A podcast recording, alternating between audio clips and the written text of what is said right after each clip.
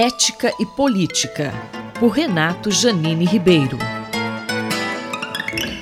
Professor Janine, nos dias 21 e 28 de novembro, mais de 3 milhões de estudantes vão realizar o Exame Nacional do Ensino Médio, o Enem.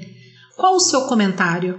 O Enem saiu menos ruim do que a encomenda. Os últimos dias foram dias de muito alarme, tanto assim que eu cheguei a escrever um artigo e pedi para a Folha de São Paulo publicar, alertando os alunos das escolas públicas para que não deixassem de prestar o Enem, não ficassem assustados demais, não desistissem, porque metade das vagas continuam sendo, por lei, reservadas aos cotistas, que são os alunos que fizeram o ensino médio inteiro nas escolas públicas.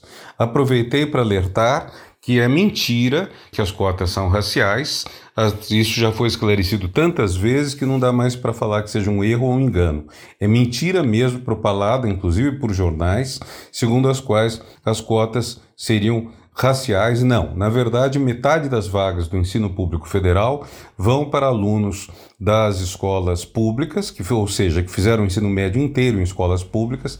Dentro dessa metade, há um percentual de negros, um de indígenas e um de pessoas com deficiência, que corresponde ao percentual de cada uma dessas três categorias no respectivo estado.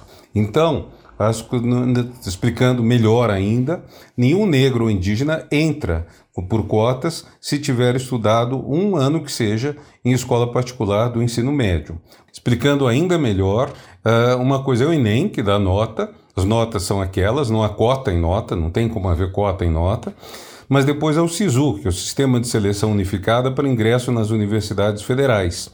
Uh, e esse sistema de seleção unificado, aí sim tem as cotas, a metade de vagas, como já expliquei, etc, etc.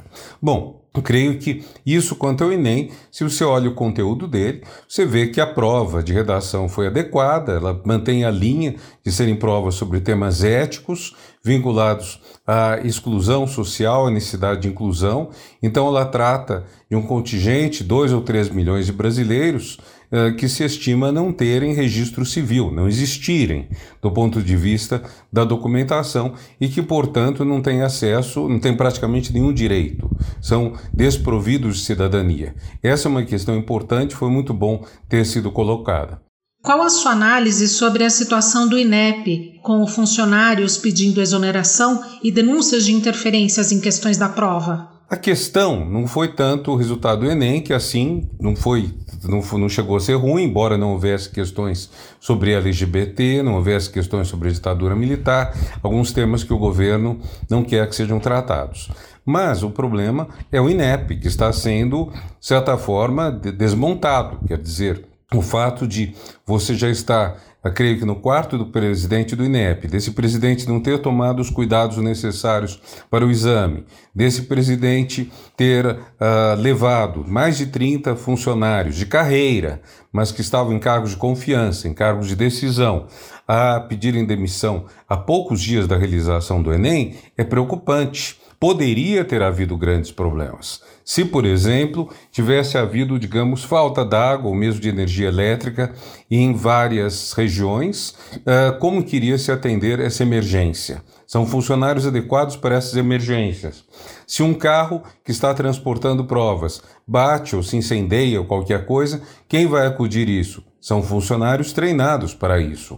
Fora a questão que foi também denunciada de ter havido censura a provas com pessoas externas ao Enem que entraram na sala de, de provas para tirar certas questões. Uh, como podemos ter certeza de que uh, não vazaram questões, de que essas pessoas não uh, soltaram as questões para pessoas de suas relações?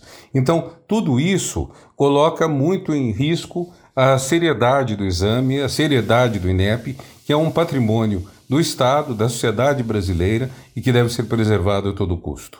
O professor Renato Janine Ribeiro conversou comigo, Valéria Dias, para a Rádio USP. Ética e Política, por Renato Janine Ribeiro.